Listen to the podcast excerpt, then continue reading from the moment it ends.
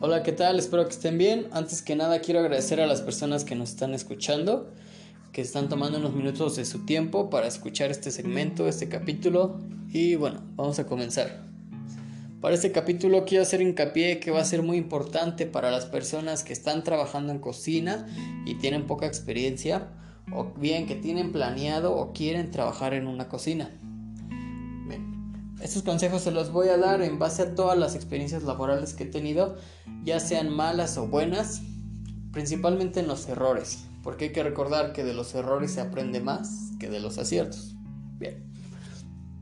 El principal error y que pongo en punto número uno sería el ego, el entrar a un lugar de trabajo con ego o con exceso de ego, ¿vale?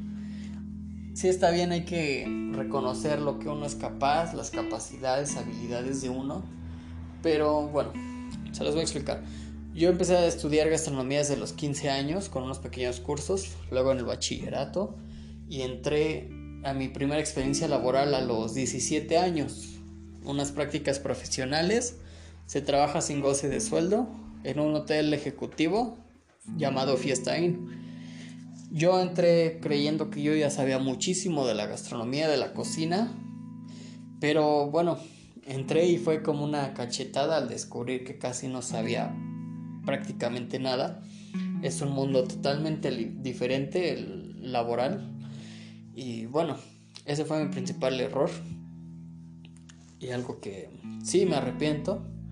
Pero bueno, era un poco más joven y con un poco más de inmadurez, ¿no? Se me... un exceso de ego. Creo que a todos nos puede pasar, pero bueno, lo bueno que me pasó a temprana edad y ya aprendí de eso. Bien, ese es el error número uno.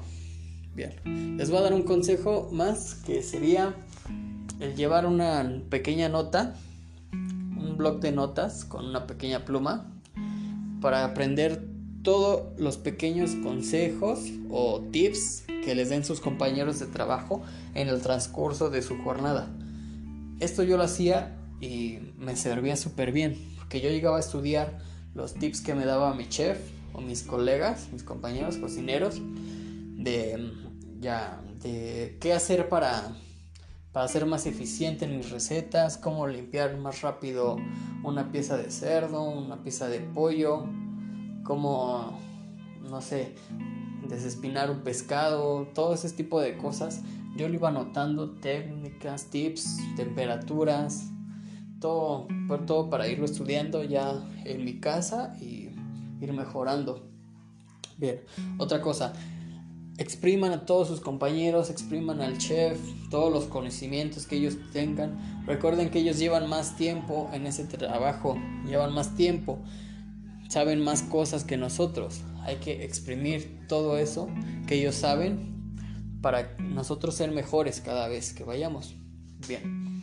Otro consejo que les voy a dar es, si ustedes quieren entrar en una cocina que manejan el menú a la carta, aprendas en la carta antes que nada. Es primordial aprenderse la carta. Obviamente, si solo te la quieres aprender cuando vayas al trabajo y la vas a leer, se te va a hacer muy complicado porque entre que tienes que hacer producción, tienes que cocinar y quieres que te quede tiempo para estudiar la carta, pues va a ser un poco complicado. Muchas personas se la van aprendiendo conforme van haciendo los platillos, pero es de mucha habilidad y mucho, mucha retención de memoria eso. Yo lo que hice fue llevar una hoja en blanco, pluma y traspasar la carta, llevármela la estudiaba en mi hora de comida cuando tenía, o la estudiaba en mi casa, en el transcurso, en el transporte, y así me fui aprendiendo la carta. Y es algo que va a notar tu chef o tus colegas, tus colegas, tus compañeros, y lo van a apreciar mucho. ¿Por qué? Porque en la cocina se aprecia mucho el empeño y, el, y las ganas de aprender de los compañeros. Y siempre hay que reconocer a una persona que, que obviamente se ve luego, luego cuando va lo que va, ¿no? A querer aprender, a cocinar, echarle todas las ganas. Bien, otra cosa. Pregunten todo lo que quieran, aunque sea, aunque piensen que sea un eh, pregunta estúpida, ¿no? Ejemplos, si les piden, si les piden a un compañero, oye, tráeme un kilo de azúcar. Ustedes no está de más que pregunten qué azúcar, ¿no? Te traigo azúcar refinada, azúcar moscabada, azúcar morena, azúcar glass, ¿de cuál azúcar, no? Que te pidan aceite, ¿cuánto quieres que te traiga de aceite? Un litro, medio litro, un cucharón, aceite vegetal, aceite de oliva, ¿de cuál te traigo? Que te digan, tráeme tanto de verdura de la cámara, ¿no? Ok, ¿cuánto, como cuánto quieres, ¿no? O ya está desinfectada, la tengo que desinfectar. Pregunten todo, todo, todo, aunque les parezcan preguntas estúpidas, ¿vale? Relacionado a este punto, vamos a ir con lo de los utensilios. Preguntar siempre, siempre, ¿vale? Aunque tú ya creas que puedas manipular a la perfección una licuadora, una rebanadora, un procesador de jugos o cualquier tipo de utensilio extra de apoyo al cocinero, siempre hay que preguntar si está en las óptimas condiciones, porque me han tocado que hay licuadoras que se les salen las tapas sola, rebanadoras que tienen un cable cables sueltos y luego dan toques al momento de pasar la pieza de jamón.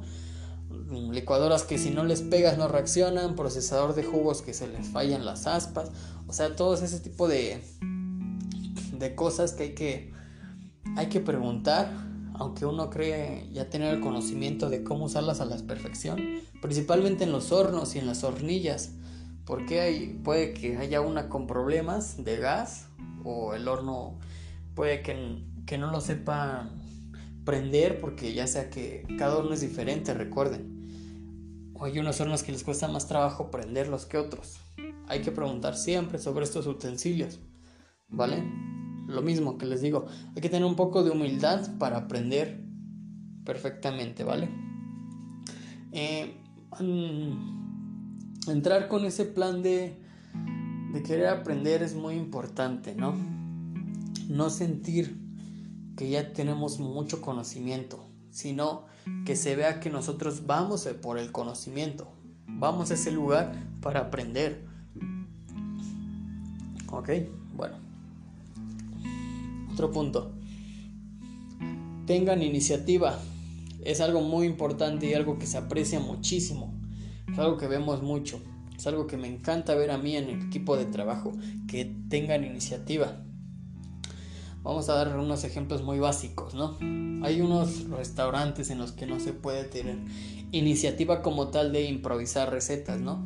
Pero me refiero en este punto a que iniciativa en que si se te pone una actividad de desinfectar verdura, limpiar cilantro, etcétera, eh, cortar cebolla, picar, lo que quieras, terminas, ya que terminas, limpias tu área de trabajo, eso sí, siempre hay que tener limpio el área de trabajo, por favor, ¿vale? Esto habla muy bien de nosotros como cocineros, el tener el área limpia de trabajo. Nada te quita, si ya acabaste una actividad de 30 a 20 minutos, no te quita un minuto más que le empeñas en limpiar tu mesa, tus utensilios que ocupaste y vámonos a la siguiente actividad. Bien, me desvío un poco, vamos con lo de la iniciativa, ¿vale? Si se te pone una actividad, por ejemplo, de picar cebolla, la terminaste, no te quedes ahí parado, por favor. No te quedes esperando a que alguien llegue y te diga, ok, ya acabaste la cebolla. Muy bien, muy bien. Ok, vamos a otra actividad. Ahora haz esto, por favor. Ten iniciativa. Si tú ya terminaste y ves un compañero apurado o un, compañero que tenga carga de trabajo, velo apoyar, velo ayudar. Dile, oye, ¿te puedo ayudar? ¿qué te puedo, qué te puedo ayudar, no? Te traigo algo, quieres que te limpie unos utensilios en lo que estás picando esto, el cochambrero, igual hay que irlo a ayudar a veces. O sea, tener esa iniciativa de ir a ayudar. Porque recuerden que todos somos una mancuerna y todos somos un equipo de trabajo. Y si ese equipo de trabajo no sirve a la perfección, o si una pieza de ese equipo no quiere trabajar igual que los demás, va a estar tambaleando, ¿no? Hay unas cositas. Entonces siempre hay que tener iniciativa, por favor, antes que nada. Esto es algo que me van a agradecer mucho si ya lo tienen de hábito, el no quedar separados. Acabas una actividad, muévete a otra, acabas otra, muévete a otra. habrá un punto en, el que el chef te diga, ¿sabes qué? Ya estate tranquilo, ¿no? Vas, estás muy, a un muy buen ritmo, excelente, felicidades, vete a sentar unos 5 minutitos o algo, ¿no? Que está bien, ¿no? Si se, si se permite en el trabajo, que a todo dar, ¿no? Un pequeño descanso siempre ayuda a la mente para seguir con el ritmo de trabajo después. Bien. Este punto de ser de tener la iniciativa, yo creo que es el más importante, ¿no? ¿Por qué? Porque esto es lo que va encaminando actitudes de liderazgo para que tú el día de mañana puedas que te den el puesto de subchef, de chef de encargado de turno y no te tiemblen los pantalones, que digas, va, me la viento. Estas actitudes de iniciativa son las que te van dando guiando hacia el liderazgo, que es otra, con otras más aptitudes llegan a un buen líder. Pero con esto las personas sabrán que tú tienes las capacidades y que tienes la cabeza para poder dirigir un equipo de trabajo, ¿vale? Bien. Otro de los pequeños consejos que les quiero dar y últimos es es el que siempre sean puntuales, por favor. Siempre hay que llegar un poco antes, porque recuerden que hay que llegar a cambiarse. No hay que llegar justamente a la hora de entrada del cambio de turno. Ya lo habíamos platicado en otro segmento. Esto de los cambios de turno hay que respetar a los compañeros de la mañana o respetar a los compañeros de la tarde. Esto de los cambios de turno es muy importante en la cocina o si eres de un único turno, trabaja medio día al restaurante, está perfecto. Igual no se te tiene que quitar este hábito, ¿no? Es más importante que llegues puntual en ese caso, ¿no? Que solo sea un turno de trabajo. Porque recuerden que nosotros venimos de la calle, venimos con bacterias, venimos en un ambiente sucio, nos tenemos que llegar a cambiar, porque recuerden que el uniforme tiene que ser pulcro y tiene que estar lo más limpio posible. Entonces, llegamos a cambiarnos, súmale otros 5 o 10 minutos en lo que te alistas, te pones tu mandil, tu cofia, tu red, lo que quieras. Entonces esos 10 minutos ya estás retrasando el servicio de la cocina.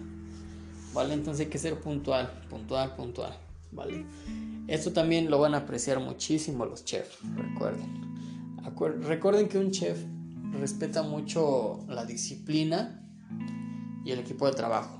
Por eso les digo que estos detallitos es lo que va a hacer que un chef te vea y te diga, ¿sabes qué, mano? Tú eres un gallo. ¿Sabes qué? ¿Sabes qué? No sé, Lupita, Juan, tú eres muy buena. Te voy a dejar de encargada el día de este turno. Y vas a ver que esa es una satisfacción enorme cuando el chef te dice que tiene la, la seguridad de que te puede dejar a cargo y que va a estar su cocina bien. Ese es uno de los mayores placeres, ¿no? Satisfacciones de la vida, cuando el chef confía en ti.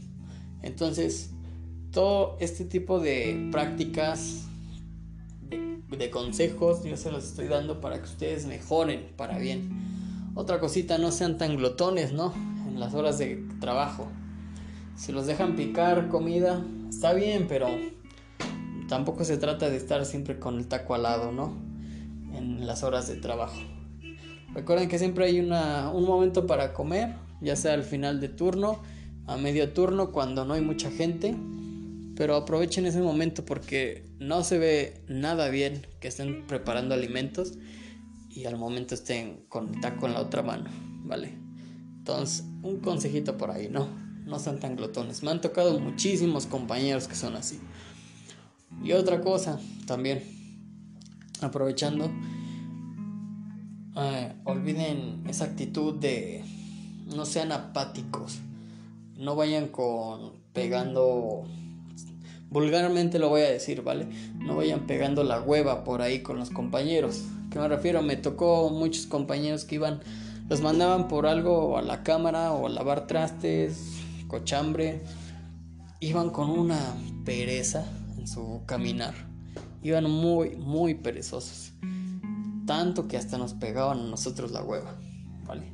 Entonces, sean dinámicos. No les digo, no les digo que sean los más rápidos de la cocina, porque recuerden que hay que empezar, ¿no? Con algo, pero sí sean dinámicos. Traten de ser más dinámicos.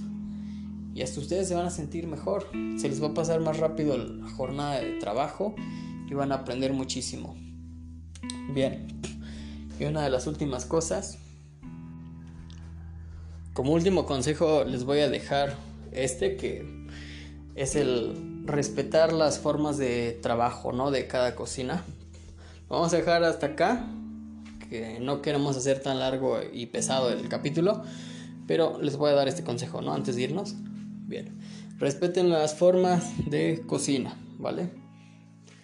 ¿A qué me refiero con esto? Si tú sabes hacer un platillo y en el lugar donde estás lo hacen de manera muy diferente, y si el chef te permite hacer la sugerencia de poder mejorarlo, excelente, ¿no? Está todo dar. Pero si es así como lo hacen y es así como se ha hecho y ya está estandarizado, hay que respetar esa forma de hacer los platillos. Recuerden que cada cocinero tiene una forma diferente de hacer algunos platillos, ¿no? Pero mientras esté la base, es como saben bien las cosas. ¿A qué me refiero con esto? Si ahí hacen diferente, no sé, un pozole, que tú le agregues algo extra como cebolla temada o no sé, otras especies. Hay que respetar esa forma de trabajo, ¿no? Si así ha funcionado, hay que respetarlo y no decir, no, esto no es un pozole porque no lleva esto. O no, esto no es pizza porque no lleva tal queso, ¿no? Hay que respetar la forma de trabajo y forma de las recetas. ¿vale? Recuerden que eso de la gastronomía es un mundo, hay miles de recetas, hay miles de formas de hacer los platillos, pero mientras sean deliciosos, ahí van a estar para los comensales. Bien, lo vamos a dejar hasta aquí por hoy y bueno, en próximos capítulos les quiero hablar un poco sobre cocina de fast food, cocina un poco más elegante y cocina de menú rápido, ¿no? De la carta. Es el tipo de restaurantes en los que he estado, ¿no? fast food a la carta, un poco más elegantes. Pero bueno, vamos a...